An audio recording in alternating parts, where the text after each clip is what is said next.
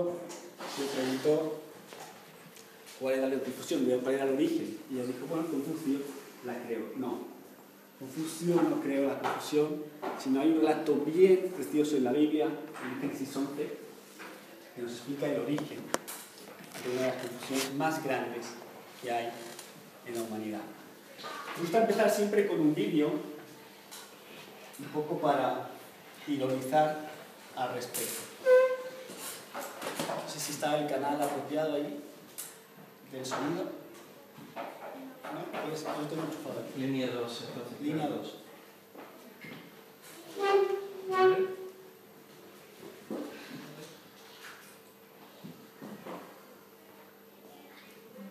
Line 2. Es que no soy muy Ah,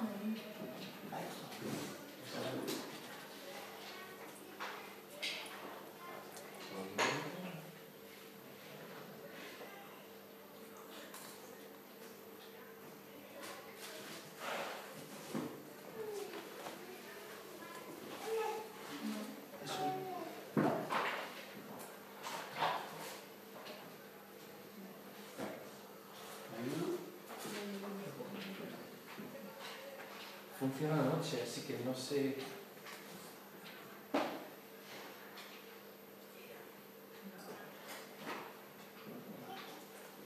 Quizá la. Quizá están los, los, los Marín cambió los. por ejemplo, aprender idiomas eh, eh, finlandés, porque es totalmente un idioma de otro origen extranjera y cómo eh, yo me aprendiendo. Idiomas, aunque ustedes no lo crean, él es un políglota. Habla y escribe 58 idiomas, aunque ustedes no lo crean. Bueno, pero nosotros hemos invitado a la platea de nuestro programa a algunos extranjeros residentes en nuestro país. Nos acompaña la corresponsal del Canal Nacional de Finlandia. Koko maailmassa on noin 5 miljoonaa ihmistä, jotka puhuvat suomen kieltä. Varmaan myös tiedätte, että Suomessa puhutaan virallisesti suomea, ruotsia ja saamen kieltä. Yeah. Verdad, me dijo que cómo pude, por ejemplo, aprender idiomas finlandés, porque es totalmente un idioma de otro origen extranjera, y cómo yo me siento aprendiendo ese, ese idioma siendo de una otra cultura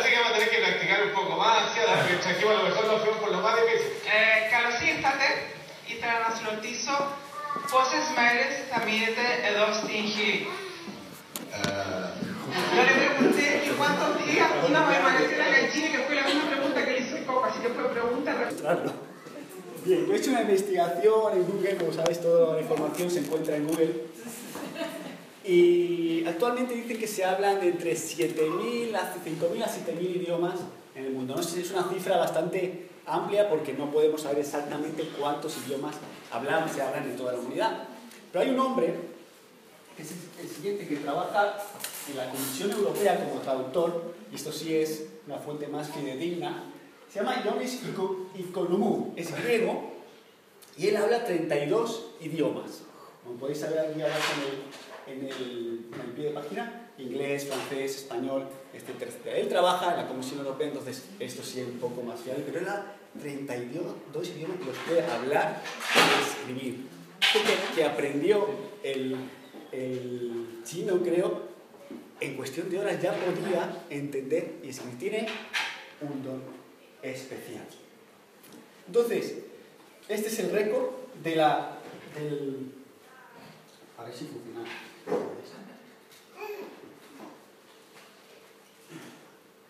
Algunos dicen que, que el hablar tantos idiomas es algo, es una, es una muestra de las capacidades del hombre. En cambio, si vamos al Génesis, vemos en Génesis 11 que precisamente es el resultado de la insensatez del hombre. Claro, hablar tantos idiomas siempre es un privilegio, ¿no? es, un, algo bueno. Hoy vemos que si tú quieres un trabajo, si en tu currículum pone que dominas menos el inglés, pues siempre es mejor que si solo tienes un idioma. Yo admiro a las personas que pueden hablar tantos idiomas, pero el Génesis queda claro que no es fruto de las capacidades humanas, sino más bien de la insensatez. Esto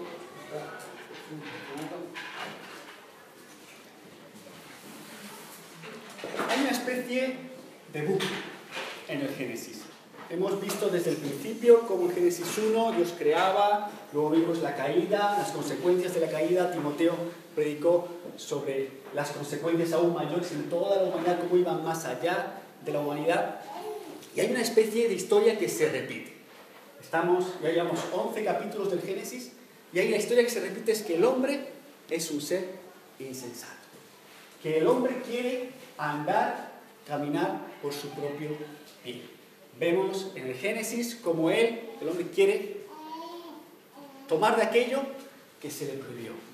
Vemos como Caín siente envidia de su hermano Abel porque Dios miró con mejor, mejores ojos el sacrificio, la ofrenda de Abel. Luego vemos que como Dios ya llega a sus límites con la maldad de la humanidad y decide barrer con todo a través del diluvio y salvar. Y ahora llegamos nuevamente a Babel. Otra vez una historia de desobediencia. Quizás tú has leído bien el Génesis y dices, a ver Jaime, llegamos en el capítulo 11, dice que Dios, que toda la humanidad hablaba un mismo idioma, que todos eran uno. Pero yo he leído en el Génesis 10 que ya dice que hablaban varios idiomas y que habían distintas naciones. Génesis 10.5. A ver, ¿cómo, cómo, cómo, cómo es eso? ¿Cómo, es que lo dice antes y luego entra en la historia de la confusión, de, de tantos idiomas? Bien, Génesis 9.7 dijo, Dios, en cuanto a vosotros, sed fecundos y multiplicaos, poblad en abundancia la tierra y multiplicaos en ella. ¿Os suena esto de algo? ¿Qué dijo Dios? ¿Cuál fue uno de los mandatos de Dios en Génesis 2? Id y multiplicados. A mí me gusta decir que este fue el primer mandamiento de Dios. Id y fructificar. Id y llenad la tierra. Dios nuevamente, después del diluvio, dice a Noé, id y multiplicaos, poblad la tierra en abundancia. Vemos que el orden de los factores no altera el. Génesis 9.1 dice, toda la tierra hablaba la misma lengua y las mismas palabras. claro, llegamos a Génesis 10.5, dice, de estos las cosas de las naciones se dividieron en sus tierras, cada uno conforme a su lengua, según sus familias, en sus naciones. Fijaros, 10.5. Y luego llegamos a la seguridad. ¿Qué dice Génesis 11.1? ¿Alguien tiene la Biblia ahí abierta? Jesús, ¿puedes leerlo, por favor? 11. Tenía entonces toda la tierra una sola lengua y unas mismas palabras. Vale. En Génesis, desde el Génesis 1 hasta el Génesis 11, hay una especie de bucle, de repetición. Y es como que el escritor nos cuenta la historia general, todo lo que va a pasar, y luego se centra en lo específico. Y aquí nos pasa eso. Es un recurso literario. Génesis 10 está introduciendo un tema, que luego Génesis 11 se trata de una manera más concreta, más específica, con más detalles. Entonces, simplemente responde a un recurso literario. ¿Qué vemos en el primero? Seguridad y orgullo. Dios dijo, id y multiplicaos. Y el hombre, en principio, obedeció, como, como bien dice Génesis 1.2. Vamos a ver, eh, Jesús, ¿lo tienes ahí, por favor? Creo que lo tengo aquí. Aquí. Y aconteció que según iban hacia el oriente, hallaron una llanura en la tierra de Sinar y se establecieron allí. Los hijos de Noé en principio obedecieron la orden de Dios. Decidieron, empezaron a caminar, emigraron, empezaron a andar. Pero llegó un momento en que encontraron un sitio bueno, una tierra fértil. Y decidieron parar y asentarse. Dios dijo, y llenad la tierra. Estamos dando cuenta de cómo empieza el bucle. Si miramos Google Maps y decimos, bueno, hay un monte Ararat en Armenia. Armenia está allí arriba. Aproximadamente la llanura esta entre el, Tigris, entre el Tigris y el Éufrates está aquí. Esto es aproximado, ¿vale? No es certero. Muchos arqueólogos y expediciones han estado aquí buscando el arca, porque hay una zona, montañosa donde dicen que pudo haber, haber quedado clavada el arca. Pero eso solo son conjeturas, no podemos saber a ciencia cierta si es ahí o no. Lo que sí sabemos es que, bueno, por esta zona era el lugar de Sinar, la actual Mesopotamia, Irak, Irán, más abajo. Entonces ellos andaron aproximadamente unos 1200 kilómetros y llegaron a esa llanura, a ese valle fértil. Dice, y aconteció que según iban hacia el oriente hallaron una llanura en la tierra de Sinar y se establecieron allí. Todo hombre toda mujer anhela y desea seguridad. Y quizás el mandamiento de Dios de ir y llenar y aventurarse a ese caminar sin saber a dónde ir, como que no era muy seguro. Había un temor en la mente del hombre. Si nos separamos, quizás si nos separamos, perdemos seguridad. No vaya a ser, vamos a quedarnos aquí, porque no vaya a ser que nos esparzan, no vaya a ser que nos, nos impidan estar unidos y seguros. Así que, ¿por qué mejor no nos establecemos aquí? ¿Por qué mejor no nos quedamos aquí? Mira qué bien, qué buena y fructífera y próspera es esta tierra. Ellos anhelan la unidad. La unidad les mantiene seguros, les aporta una seguridad. Y eso es bueno, ¿verdad? La unidad, de cierta manera, es buena. La anhelamos. Es bueno que el pueblo habite juntos en armonía, ¿cierto? Es un valor, pero no era el plan de Dios en ese momento. No era el plan de Dios para el hombre en ese momento. El plan de Dios era ir y llenar la tierra. Quiero que mi nombre sea conocido, Quiero que mi gloria se difunda a través de mis hijos. Quiero ser conocido, quiero llenar la tierra de mi gloria.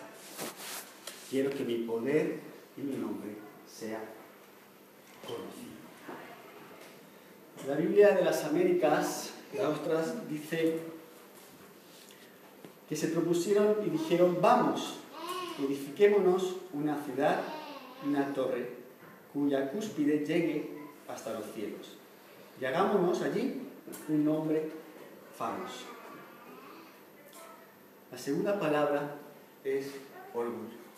El hombre por un lado anhela la seguridad que le puede dar una tierra, la seguridad que le puede dar una ciudad, la seguridad que le puede dar la tecnología, porque si vemos un poquito allí dice que no usaron piedra, que usaron ladrillos, que no usaron cemento, que usaron asfalto. O sea, ellos tenían una confianza en su tecnología, en lo que ellos podían hacer. Estaban intercambiando confianza. ¿Veis el mensaje que se vuelve a repetir? Dios no es confiable. No podemos confiar en sus planes para nosotros. Nuestros planes son mejores. Su idea es esparcirnos, que nos vayamos. Pero no es mejor que nos establezcamos. No es mejor que hagamos una ciudad. No es mejor nuestra tecnología. ¿Por qué? El hombre de hoy es el hombre tecnológico. Me gustó mucho cuando Giovanni me dijo una vez que, claro, él como ingeniero, él entiende muy bien la tecnología y me dijo que en 50 años la tecnología había avanzado lo que en 2000 años el hombre no había conseguido. El avance tecnológico de hoy es abismal. ¿Y cuántos de nosotros no somos hombres y mujeres tecnológicos? ¿Cuánto no dependemos de nuestros móviles? ¿Cuánto no dependemos de, la televisión, de lo que nos dice? ¿Cuánto no dependemos de la tecnología? Los trenes. Hay una dependencia muy importante y una confianza en la tecnología. El hombre de hoy moderno, tecnológico, dice, ¿para qué necesitamos a Dios si con nuestra tecnología, con nuestra ciencia, podemos solucionar los problemas que se nos presenten? Que la Tierra desaparece porque la hemos sobreexplotado. Bueno, podemos ir a Marte y explorar lo que ha dicho la exterior. ¿No? O sea, el hombre tiene soluciones para todo. Y la confianza en la tecnología es abismal.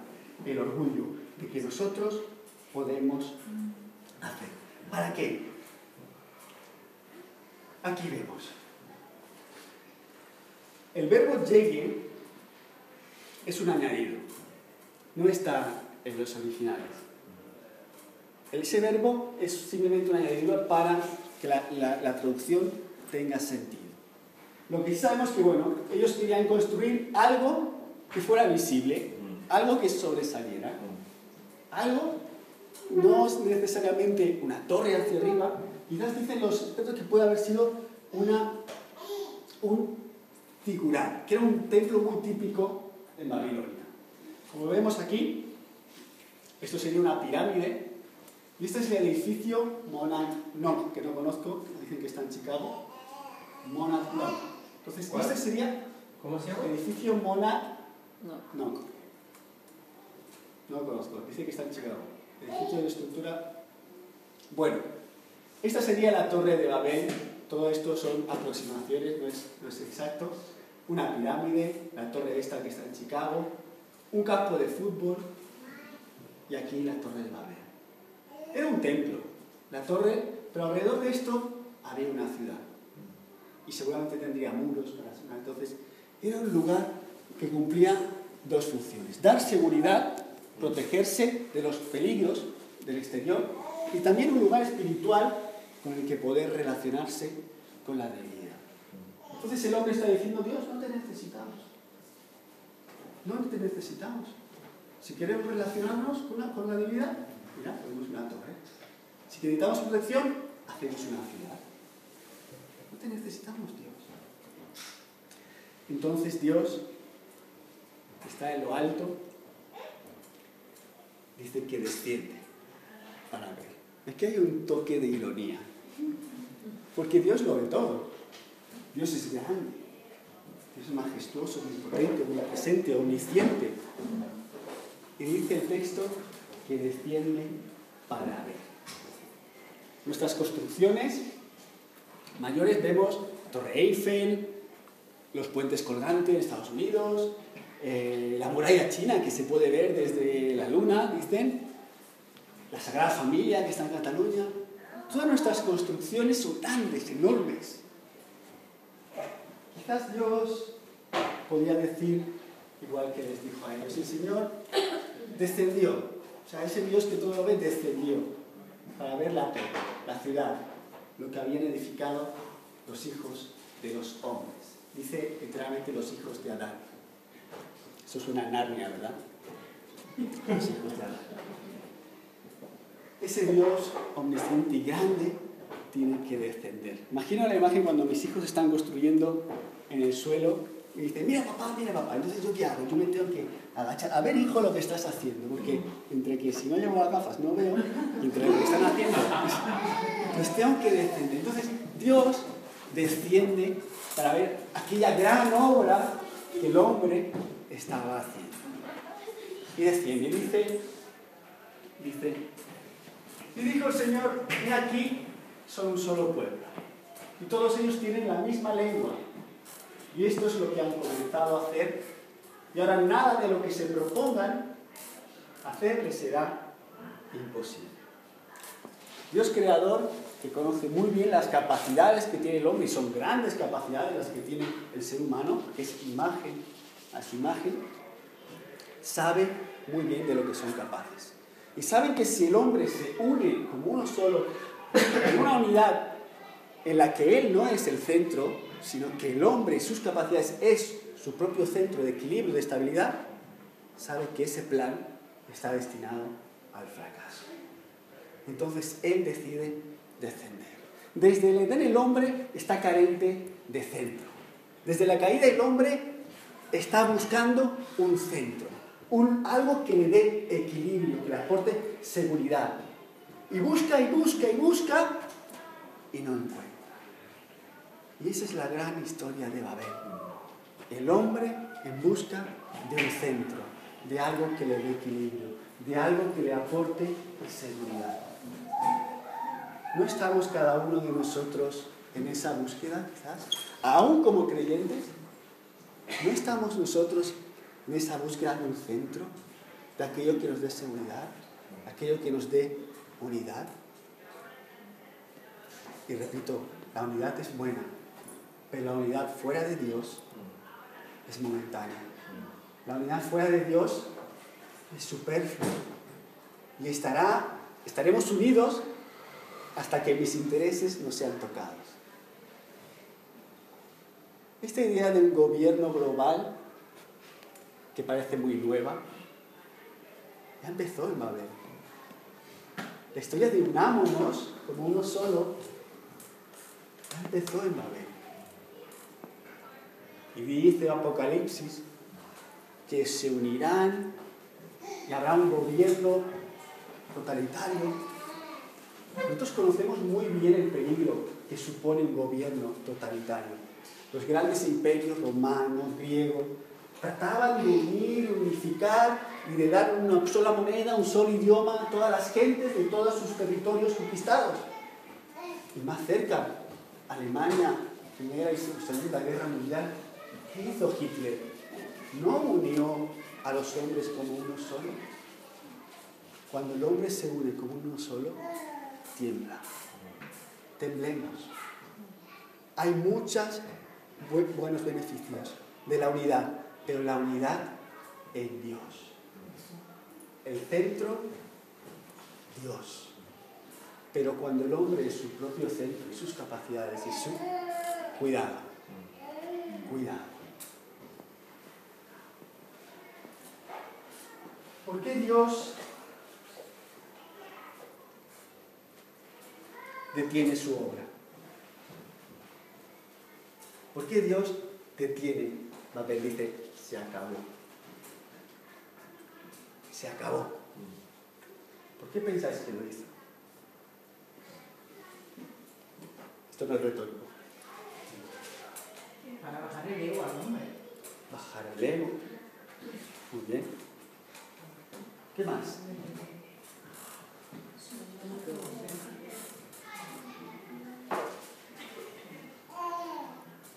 No será por miedo, ¿no? No creo. Misericordia, ¿verdad? Pues sí, también. Llevar a cabo su plan también. Llevar a cabo su plan. Sí. Hijos, os dije que es multiplicar, os dije que llenáis la tierra, os dije que vienes a conocer mi nombre a toda la tierra. No están mis planes esto. Yo he apuntado dos motivos. El primero es este. Lo estaban deteniendo porque estaban desobedeciendo, porque no estaban cumpliendo con su propósito. Y el propósito de Dios es eterno, es inmutable, y Él lleva a cabo sus planes. Dios no se equivoca, Dios no erra. La humanidad estaba desatendiendo el mandato de Dios. Multiplicaros, llenad la tierra. Y otra vez el orgullo, el deseo de ser igual a Dios. El hombre no se conforma con la semejanza, él quiere ser igual a su Padre. Si puede ser un poco mejor, aún. No nos conformamos. Dos razones, desobediencia y orgullo. Dios lo detiene para preservar, para cuidar incluso al hombre. Nos puede parecer injusto, nos puede parecer, pero ¿por qué Dios? Si no está haciendo si no quieren estar juntitos, arropados, inseguros y seguros. ¿Por qué Dios no es un poco injusto? Dios es un Dios de misericordia. Y Él quiso preservar a la humanidad, porque sabía que ese plan, aunque a ellos les parecía excepcional, brillante, genial, estaba destinado a acabar con ellos mismos, a destruirlos. Entonces es un modo de preservar al hombre. Entonces vemos aquí la comunión disuelta. El hombre se propone formar una comunidad y Dios decide disolverla. Y solo tuvo que hacer una cosa, entrar en sus mentes, tocar unos cablecitos allí, las hormonas que tiene el idioma y ¡pum! transformar. Entonces todos empezaron a hablar en idiomas que no entendían. Fijaros, a lo mejor queremos, claro, el rato en Génesis parece que todo sucede pa, pa, pa, pa, segundo tras segundo. Pero quizás se- vio eso a lo largo de varios años. Y hay otra escena. El plan de Dios es un plan de unidad, es un plan de unidad.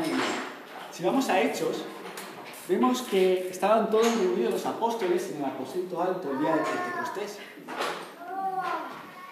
Y dice que des- descendían, eran hombres de todas las naciones y cada uno hablaba una lengua distinta.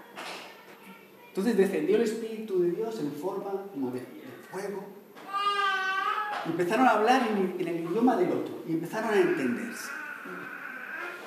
Entonces, vemos, aunque esto ya es desde nuestra óptica, vemos el plan de Dios, la obra. Decir, es mi plan, es mi plan unir, pero unirlos en el reino en el que yo gobierno, en el reino de Dios. Es mi plan, pero esperad, todavía no llega. Entonces Dios decide, vamos, bajemos y profundamos la lengua para que nadie entienda el lenguaje del otro. Y así los dispersó el Señor desde allí sobre la faz de toda la tierra y dejaron de edificar la ciudad. Podemos pensar, ostras Dios, hubiera sido bueno, hubiera sido bueno que entendiéramos todos el lenguaje del otro.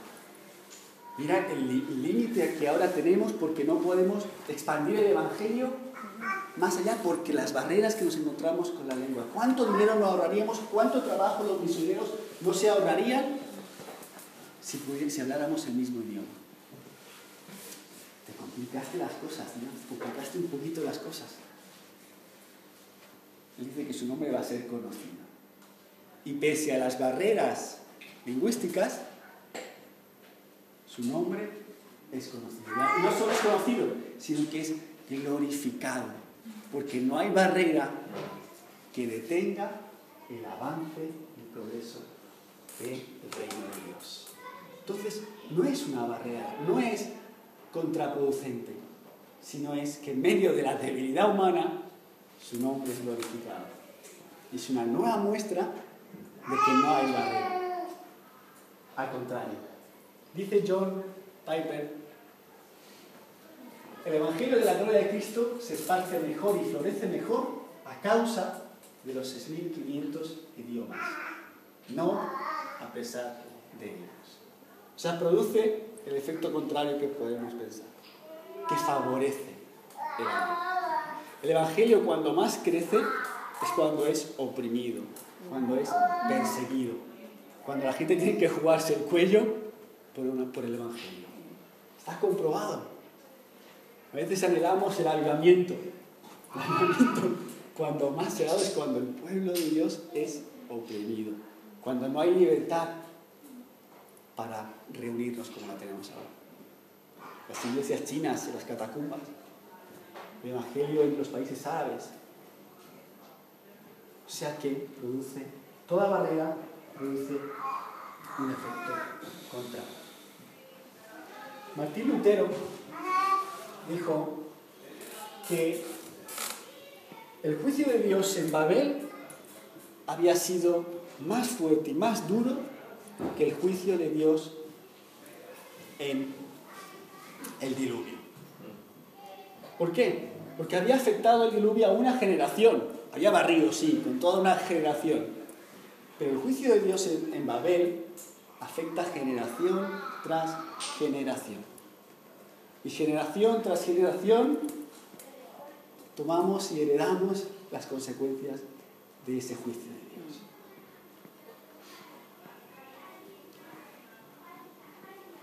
¿Y qué de nosotros? ¿Qué de nosotros, comunidad cristiana? ¿Qué de, ti como individuo? ¿Qué de nosotros como comunidad? ¿Cómo podemos aplicar este, este texto, esta verdad en Babel a nosotros? Como comunidad cristiana, decimos por ahí, podemos correr el mismo peligro de basar nuestra unidad en esto, en la reunión que tenemos el domingo, basar nuestra unidad en la reunión de oración de los jueves o en el grupo casero de una vez al mes, en nuestras actividades, en nuestra estrategia, en nuestra visión y basar nuestra unidad, nuestra ADN de comunidad en lo externo, en lo que hacemos. Corremos el peligro de eso, ¿no? De confiar en nuestras propias fuerzas, en nuestras propias capacidades, en nuestra propia visión, en que mis planes son buenos. Corremos el peligro como comunidad cristiana.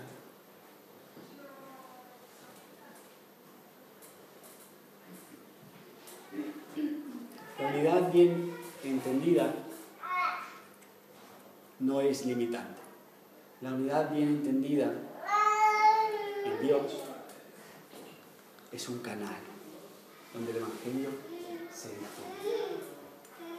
Nosotros podemos basar nuestra unidad en nuestras reuniones, que son bonitas, que son amenas, que hay mucho amor cuando comemos juntos.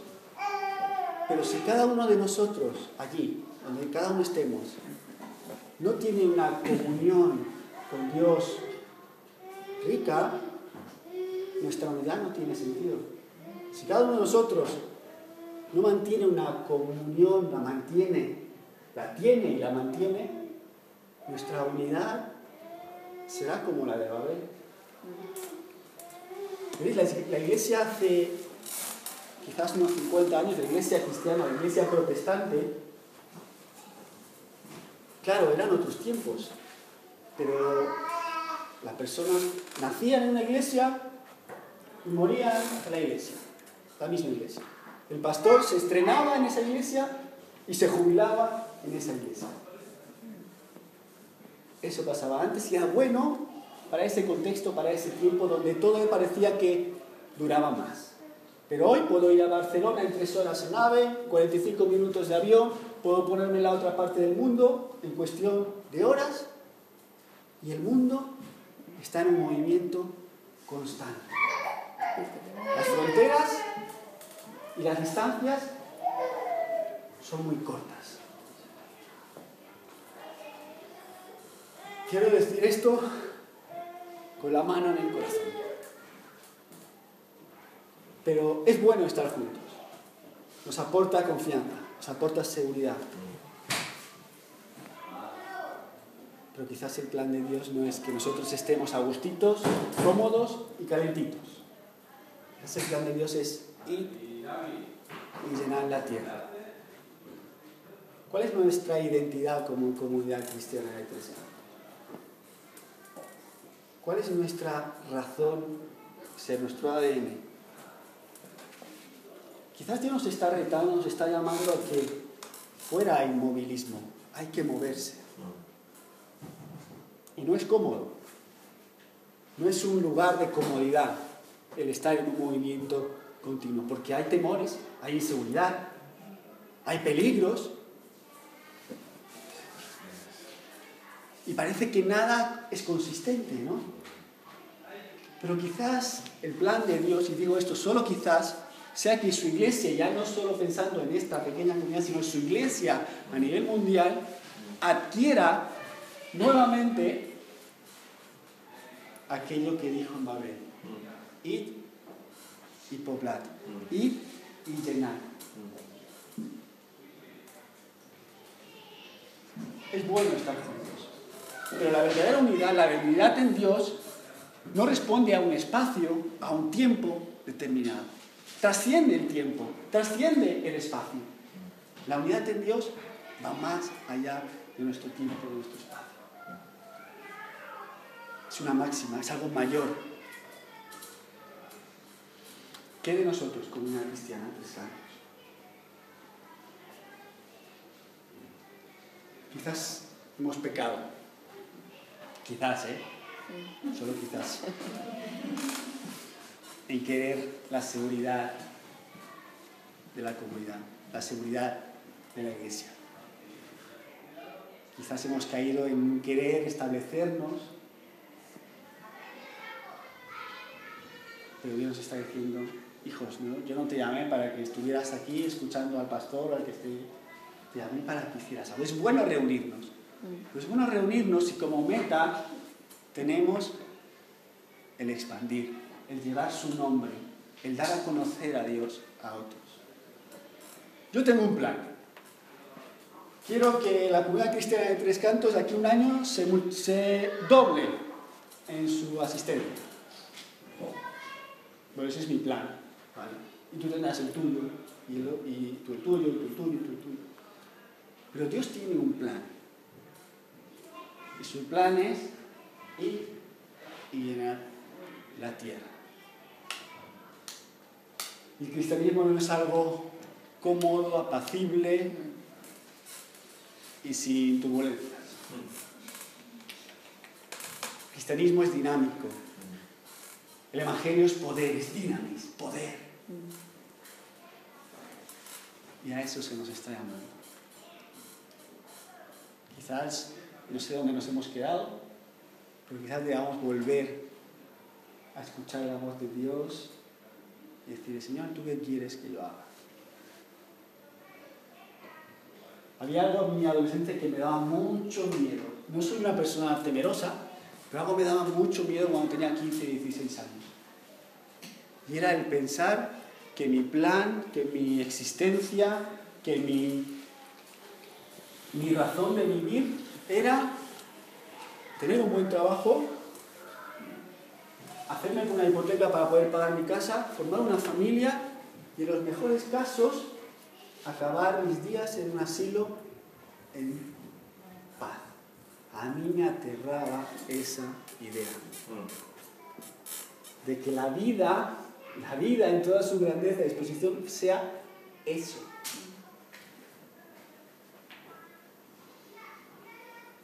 Es difícil nadar contra la corriente, pero solo los peces muertos siguen la corriente de las aguas.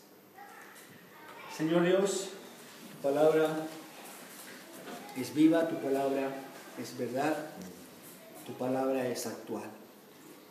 Señor, perdónanos porque hemos pecado, hemos confiado en nuestras propias capacidades, en nuestras propias fuerzas y hemos dejado de oír tu voz, tu voz que nos dice, hijos, confiad en mí, id, que yo voy con vosotros, llenad, que yo os envío, hablad de mí a otros, otros necesitan conocer. Y tú decidiste contar con nosotros. Señor, conmuévenos, Señor. Sácanos de nuestra comodidad, de nuestro lugar de, de paz y quietud y ayúdanos, Señor, a exponernos, en muchos casos, en nuestras circunstancias, trabajos, estudios.